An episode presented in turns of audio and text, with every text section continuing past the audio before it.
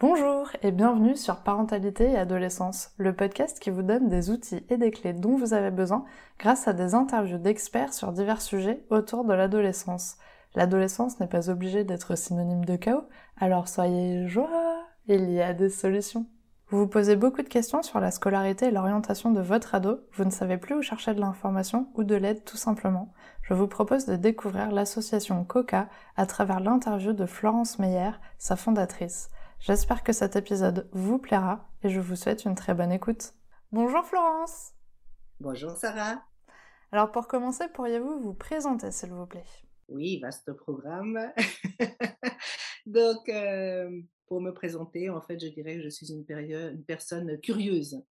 Euh, curieuse de tout, euh, curieuse de l'humain en particulier, que ce soit sur le plan donc, du fonctionnement biologique comme du fonctionnement psychologique.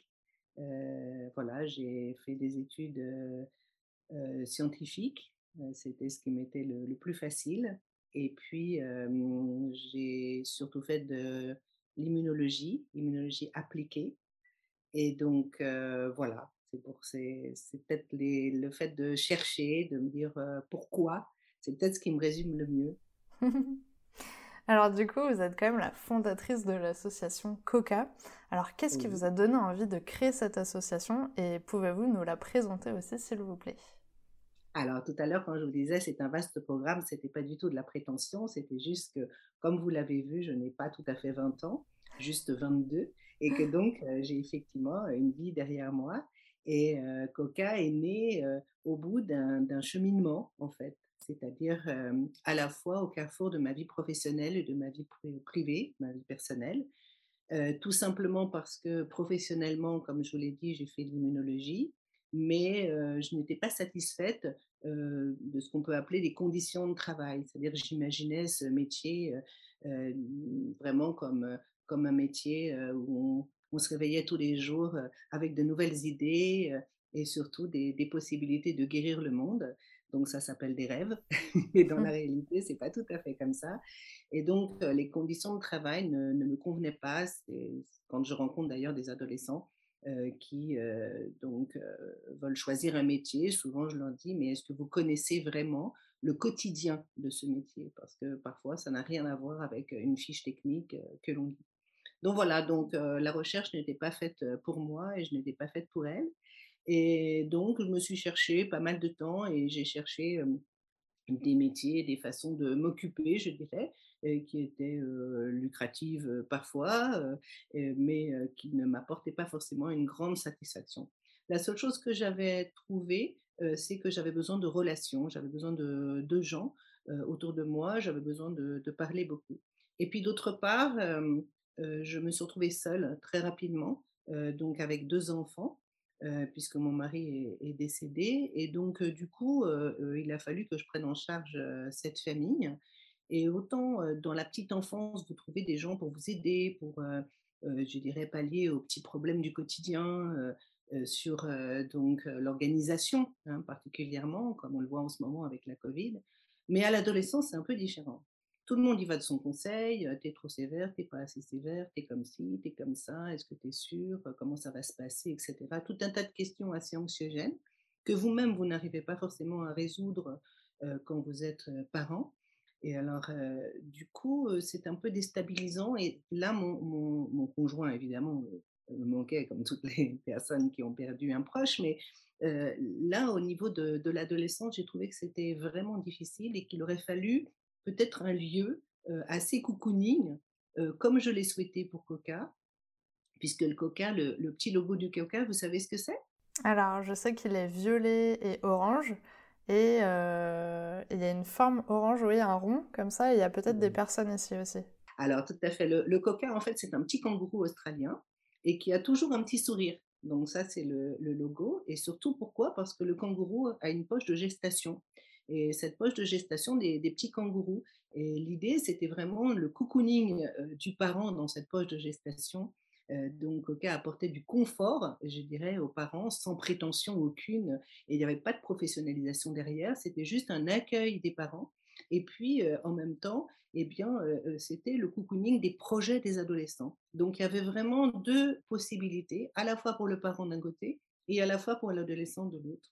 Donc, c'est comme ça que j'ai voulu l'association. Et vous avez raison de parler des deux couleurs. Le violet, c'est celui qui appartient aux parents, qui normalement est serein. Donc le, violet, voilà, c'était un petit peu le côté euh, euh, serein euh, représenté en couleur. Et puis le orange, eh bien, c'est vraiment le côté dynamique de l'adolescent, qui n'est pas toujours, mais à l'intérieur de lui, en tous les cas, il est jeune, beau, dynamique, un peu comme un soleil, vous voyez. Mmh. voilà. Donc voilà comment les, deux vies professionnelles et pro et privées se sont rencontrées. Et j'ai eu l'occasion par la suite, mes enfants ayant grandi, et eh bien, j'ai eu l'occasion de, rencontrer évidemment plus de parents, plus d'enfants. L'association Goka a grandi et puis est arrivé un moment où il a fallu se poser la question de savoir si on allait professionnaliser l'association ou on allait juste la laisser en lieu comme ça virtuel de rencontre. Voilà. Super, bah, merci beaucoup pour ces explications. Alors ce mois-ci, on va parler euh, du décrochage scolaire sur le podcast. Pouvez-vous nous expliquer ce que ça veut dire être un décrochage scolaire, s'il vous plaît? Alors, on va continuer sur ma vie privée. J'ai eu l'occasion de faire du planeur, de l'aviation. Et donc, euh, euh, vous savez, on parle souvent de décrochage pour un avion, en mmh. fait. Donc, l'avion vole à une vitesse. Alors, je ne vais pas vous faire un, cours de technique, hein, parce que je suis très mauvaise là-dedans, mais c'est juste pour vous dire que le décrochage donc d'un avion, est tout à fait caractéristique puisque voilà, il vole à une vitesse machin et puis la vitesse diminue, la vitesse diminue et l'avion euh, plonge. Donc en général, ça se fait comme ça et hop, après, ça plonge.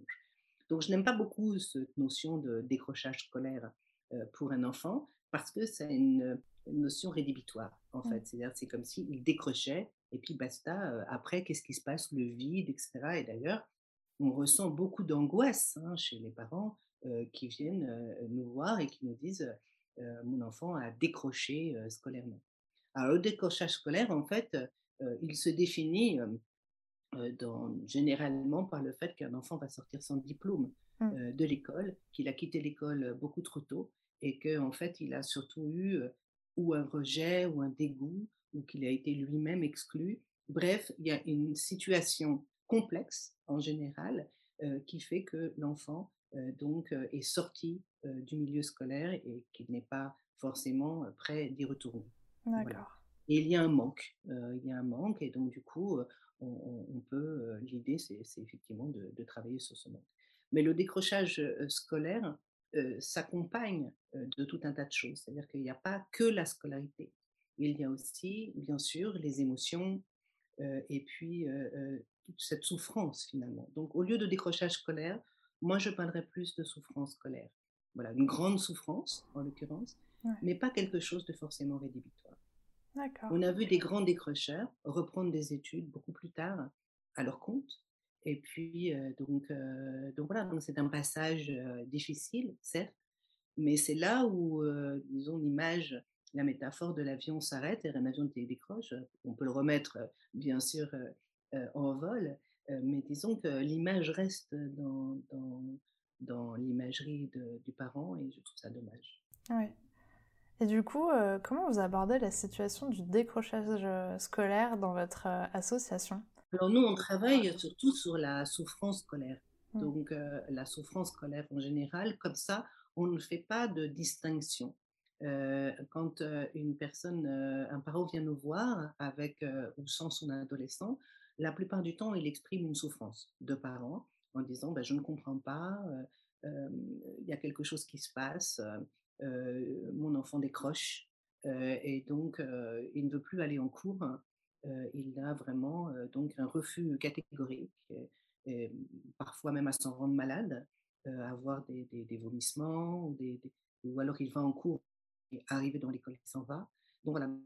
Mais il y a aussi des souffrances scolaires euh, plus sourde, je dirais, avec des enfants qui n'ont jamais été vraiment euh, excellents euh, donc à l'école. On ne sait pas vraiment pourquoi, parce qu'ils ont ils ont une intelligence normale, ils n'ont aucune raison de ne pas réussir.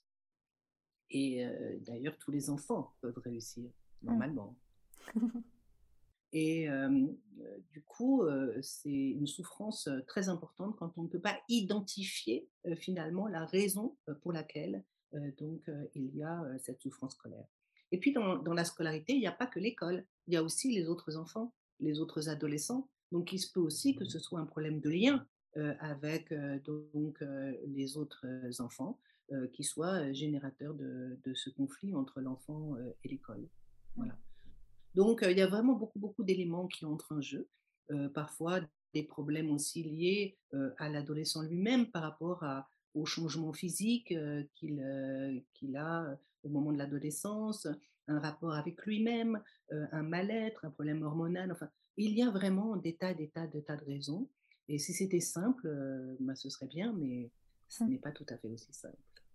Oui, c'est vrai, chaque bah, personne a sa situation, ça, il y a tout un contexte en fait qu'il faut prendre en compte avec plein d'éléments en fait qui rentrent en jeu. C'est pas forcément effectivement que la scolarité euh, qui peut être liée à ce décrochage scolaire.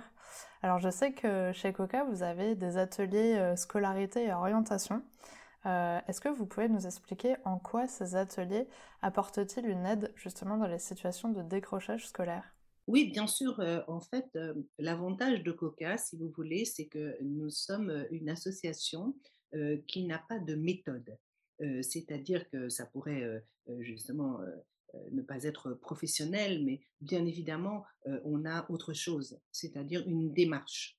Notre démarche est surtout de pouvoir écouter, de pouvoir accueillir l'enfant de pouvoir essayer de comprendre comme si on était un petit peu des êtres naïfs, vous mmh. voyez, un petit peu, on va à la rencontre de l'autre pour apprendre à le connaître.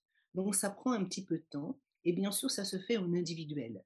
C'est-à-dire que si vous voulez, on pourrait faire des ateliers de groupe. ça se fait parfois et on en fait aussi et on va en faire prochainement dans des collèges.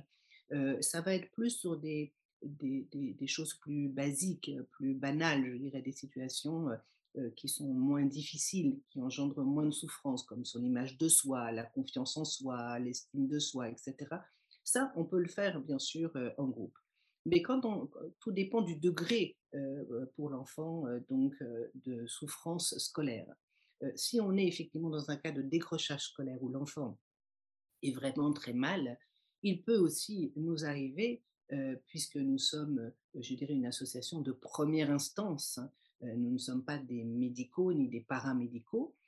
donc, dans ces cas-là, eh bien, notre envie va être justement d'accompagner l'enfant vers des personnes plus spécialisées que nous si on voit qu'il y a une, souffrance que l'on ne peut pas gérer. Parce qu'on ne joue pas avec des adolescents, on ne s'invente pas donc professionnel.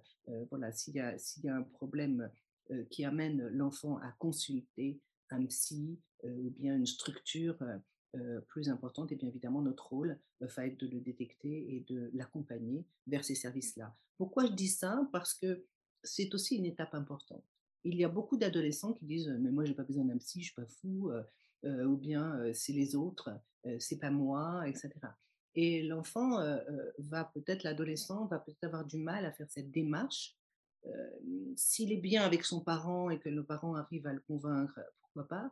mais un regard extérieur déjà, en dehors de la famille, si on arrive à créer une relation de confiance avec lui, peut nous amener effectivement à l'accompagner vers une autre structure. D'accord? Mmh. Donc ça, c'est une chose importante, c'est de savoir faire la part des choses et de savoir ce que nous pouvons faire et ce que nous ne pouvons pas faire. il y a également, donc, comme je vous l'ai dit, ces ateliers de groupe pour des enfants qui ont un rapport euh, à l'école euh, parfois compliqué par rapport à l'image qu'ils ont d'eux-mêmes. Et puis on a ceux aussi qui peuvent avoir des difficultés par rapport à l'apprentissage lui-même.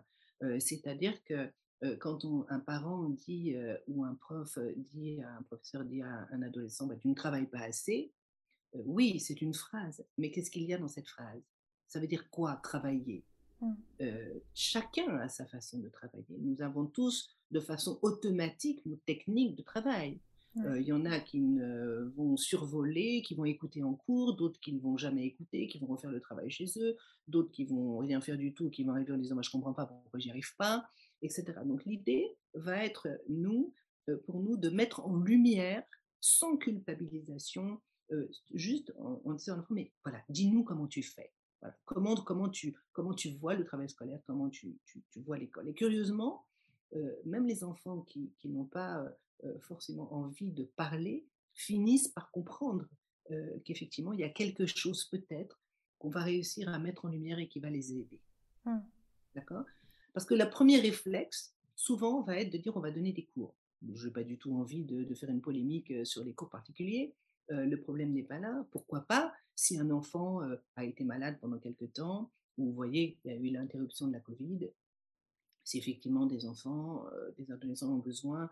alors quand je dis enfants ou adolescents, pourquoi? Parce que les deux, c'est valable pour les deux, ados et enfants. donc, en fait, l'idée, c'est que on peut très bien avoir besoin de cours particuliers, pourquoi pas, de façon ponctuelle, euh, avec euh, donc euh, des enfants qui ont eu un manque pendant un temps, qui ont besoin de se remettre sur les rails, etc. Pourquoi pas. Mais il y a parfois une façon de fonctionner qui fait que malgré les cours, ça ne fonctionnera pas. D'accord? Parce que, je vous donne un simple exemple. On détecte beaucoup d'enfants qui ne savent pas très bien lire. Vous voyez? Parce que la lecture, elle a beau être automatique, c'est-à-dire l'enfant peut déchiffrer ou vous lire la question qui est posée par le professeur, mais en fait, il ne sait pas ce que veut dire cette question.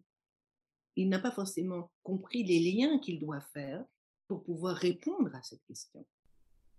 Et c'est en cela, si vous voulez, que le mot travail va être d'un seul coup éclairant pour lui, parce qu'il va comprendre que ce qu'il mettait dans le travail, c'était juste s'asseoir à son bureau et puis regarder ses cours, et puis comme, je dirais pas par magie, c'est un petit peu désagréable, mais disons que voilà, ça doit se faire de façon automatique, si vous mmh. voulez. Ils devraient trouver la réponse de façon automatique. Et la notion d'effort, ben pour eux, l'effort, il doit être où? Et souvent, en fait, nous, on va remplacer la notion d'effort par la notion de lien. Avec quoi vas-tu faire un lien? Et de façon à ce que, petit à petit, pas à pas, il arrive à comprendre qu'il peut aller chercher les ressources, que les ressources sont là, mais que si vous voulez, il n'y a pas forcément un effort, euh, genre, euh, voilà, tu mets tes baskets, euh, tu mets ton, truc de, de, ton jogging, et puis hop, tu vas faire ton 100 mètres. Eh bien, ce serait la même chose en cours, si vous voulez. Finalement, c'est d'apprendre à apprendre surtout. Absolument. C'est d'apprendre à apprendre et surtout à apprendre à faire attention. Mmh l'attention, le lien, etc., tout un tas de choses. Donc là, on va travailler avec lui là-dessus. Tout ça parce qu'aussi, on, on, a connu un petit peu les méthodes de la garanderie. On travaille aussi en, gestion mentale avec des, personnes qui sont spécialisées, puisque je vous ai parlé du coca qui n'était pas professionnel et qui était juste dans l'accueil, les bons conseils entre parents, etc. Mais aujourd'hui, coca, ce n'est plus ça. Aujourd'hui, ce sont huit professionnels qui travaillent donc avec coca et qui donc travaille avec les adolescents sur, entre autres, donc la gestion mentale. Voilà, de, Merci beaucoup. Alors, est-ce que vous avez des petits conseils ou astuces à donner aux parents concernant le décrochage scolaire? Bah écoutez, oui, des petites astuces ou des petits conseils, oui et non. Pourquoi? Parce que chaque personne est un individu à part entière et que si vous voulez, les, les, injonctions ne servent pas à grand-chose. Elles ne servent à rien avec les adolescents. C'est quand on lui dit travail, voilà, il ne pourra pas faire, il saura pas faire. Et si vous dites à un parent ne, vous inquiétez pas, eh ben c'est peine perdue parce que de toute façon si sa nature c'est de s'inquiéter, vous pourrez toujours essayer, ça ne marchera pas. Donc oui, des conseils et des, aides, on peut effectivement déjà accueillir Hein, accueillir les émotions des uns et des autres. Mais en fait, les émotions, elles vont être là. Euh, et on ne pourra pas les empêcher. Et on va avoir des, parents qui ont déjà essayé beaucoup de choses. Parce que les parents euh, ne sont pas idiots. Euh, ils, sont avec, ils élèvent leurs enfants depuis la naissance. il faut aussi leur faire confiance. Ils mmh. n'ont pas toujours les mauvaises réactions. D'accord? Simplement, c'est vrai que l'inquiétude, l'anxiété peut être mauvaise conseillère. Voilà. Et se mmh. précipiter parfois dans un chemin rapide et facile comme celui de donner des cours, pas forcément la meilleure des solutions. Donc moi, ce que je propose en général aux parents, euh, c'est pas pour faire vivre l'association Coca, mais simplement, c'est effectivement de voir un tiers. Mmh. Pourquoi? Parce que le regard extérieur, sans affect, j'ai bien dit extérieur, pas la grand-mère, la tante ou une copine que vous connaissez bien, pourquoi? Parce qu'il y a une relation affective. D'accord? Donc l'idée, c'est peut-être d'avoir une personne extérieure qui, bien sûr, sera bienveillante, n'aura pas de jugement à porter sur vous et qui pourra faire le tri tout simplement et vous orienter de façon efficace. Donc ne restez pas, je dirais aux parents, ne restez pas avec votre souffrance parce que le parent souffre de ne pas pouvoir accompagner correctement son enfant. Il souffre de se dire bah, j'ai mal fait, j'ai pas fait ce qu'il fallait, en fait, je, ne suis pas capable de m'occuper de, mon enfant. Ou alors, à l'inverse, il va dire mais c'est pas vrai, cet enfant que, que j'ai fait qui était si mignon, il devient insupportable, il ne veut pas travailler, il ne fait pas ce qu'il faut pour travailler, etc. Donc, une difficulté éducative. Donc voilà, le, parent est toujours prompt à se dévaloriser. ok? Et ça, c'est très mauvais pour l'enfant. Donc, autant euh, euh, le faire passer sur une personne tiers. Voilà, donc moi, c'est un petit peu le, le conseil majeur euh, que je donnerais aux parents, de pouvoir avoir l'occasion de libérer ses émotions et de pouvoir justement avoir une tierce personne qui pourra l'orienter. Trier les infos. Alors, je sais que Coca est basé sur Paris, mais est-ce qu'il est possible d'avoir de l'aide d'un professionnel de chez Coca, même si on n'est pas sur Paris? Bien sûr, c'est tout à fait possible parce que tous nos professionnels euh, sont formés maintenant donc, à tout ce qui est visio. Donc, surtout depuis la Covid, on fait même des ateliers de groupe. C'est-à-dire que là, par exemple, on va créer une cellule, je pense, à Montpellier. Euh, ou dans d'autres régions de France. Mais en dehors de cela, euh, pour avoir des personnes physiques, euh, si vous voulez, et l'idéal, ce serait qu'effectivement, il y ait une association Coca dans chaque collège ou dans chaque région, bien sûr peut toujours rêver, hein mais euh, c'est ce qui est prévu en fait, parce que c'est effectivement un besoin. C'est une association qui est apolitique, euh, qui n'a pas, enfin, pas de religion, pas de politique, qui n'a pas de vocation autre euh, qu'à être une association de, de, parents. Donc, si vous voulez, les, les, personnes qui sont en province peuvent très bien faire appel à Coca. Et puis, donc, nous organisons des visios. Elles peuvent s'organiser à plusieurs parents. donc, bien sûr, créer des petits groupes. Et puis, on, fait des, ateliers sans problème. Génial. Alors, on arrive à la question pour les auditeurs, justement. Avez-vous un message à transmettre aux personnes qui nous écoutent aujourd'hui? Oui, peut-être le message, c'est, mmh, c'est bateau, en fait, le message que je vais donner. Hein. Je n'ai pas inventé la poudre comme Simplement, c'est que, si vous voulez, quand le bébé naît, vous savez, ce regard que l'on porte sur le bébé, comme il est mignon, est-ce qu'il ressemble à un tel, à un tel, on le regarde, oh, il a fait son premier sourire, il a fait tout ça. Je ne sais pas si vous avez remarqué, mais vis-à-vis des adolescents, c'est complètement différent. C'est-à-dire que la plupart du temps, déjà physiquement, ils sont en train de changer, ou c'est un, un, grand échalas, ou bien elle, a des boutons, ou elle a grossi, enfin bon, peu importe. Bref, on a l'impression que le message d'amour est toujours là, mais qu'il a du mal à s'exprimer, et que souvent ce message est, changé. C'est-à-dire qu'en fait, même si on a envie de dire des mots d'amour à son enfant, déjà, ça l'intéresse pas trop, c'est pas trop son truc, l'adolescent, d'entendre sa mère lui dire je t'aime.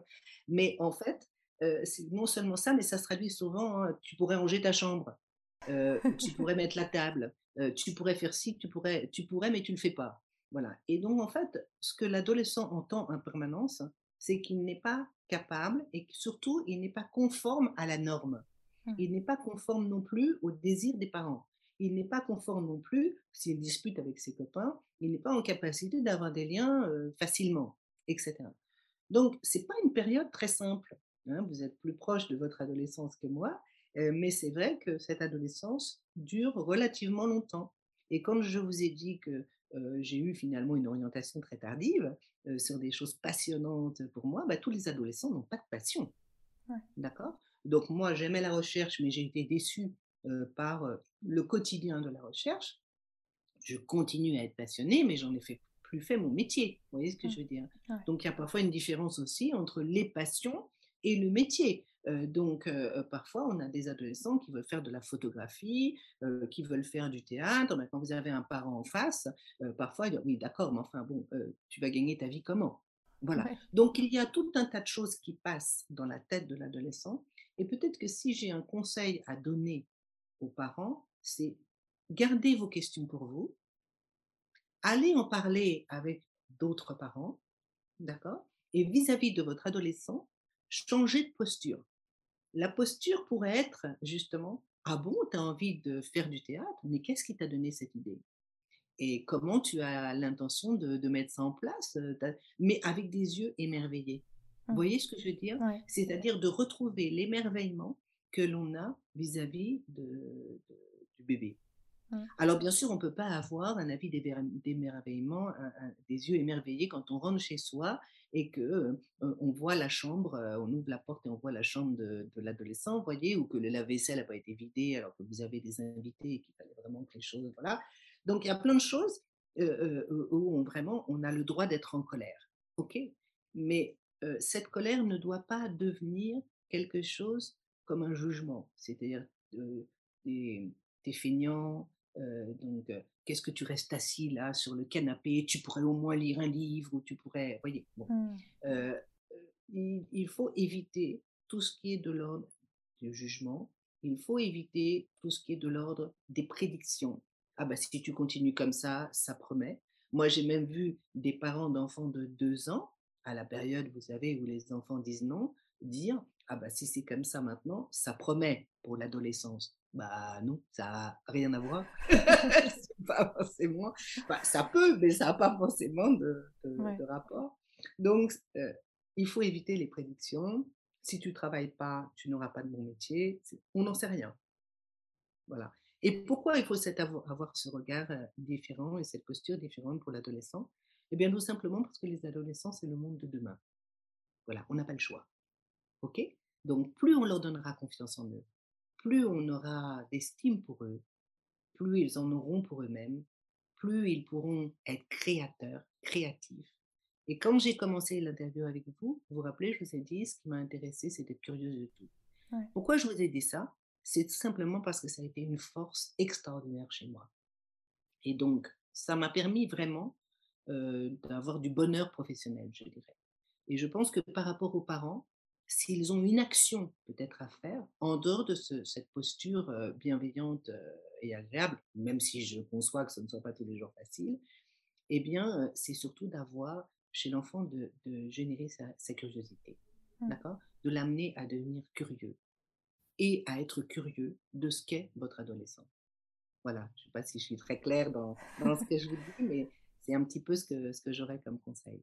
Bah, c'est un très beau message, en tout cas, merci beaucoup. Alors pour finir, comment pouvons-nous vous contacter justement? Et est-ce que Coca est présent sur les réseaux? Oui, bien sûr. Évidemment, on essaie d'être présent sur les réseaux, euh, Facebook évidemment notamment. Euh, donc euh, à Coca, c'est plus facile d'être parent d'ado. également sur Instagram. Donc on a une merveilleuse jeune fille, Charlotte, donc, qui essaie de poster des choses extraordinaires, entre autres des articles de presse qui sont vraiment passionnants. Et, puis, donc, elle poste aussi toutes nos aventures et tous nos ateliers donc, sur Instagram. Et puis, on a aussi donc, donc, des liens sur Facebook avec d'autres partenaires. je pense notamment à deux personnes que je ne voudrais pas oublier de, de citer. C'est Camille et Audrey du Terrain Tremplin. ce sont deux personnes qui ont créé justement donc des, une structure spécifiquement pour les enfants décrocheurs. Et donc, je, voilà, je, je, les apprécie beaucoup. Je trouve qu'elles font un très très bon travail. Et donc, on travaille aussi avec elles. Voilà. Et on a également, bien sûr, un mail, cocaparent.gmail.com et un numéro de téléphone, bien évidemment, où les gens peuvent me trouver sur le site internet www.coca.fr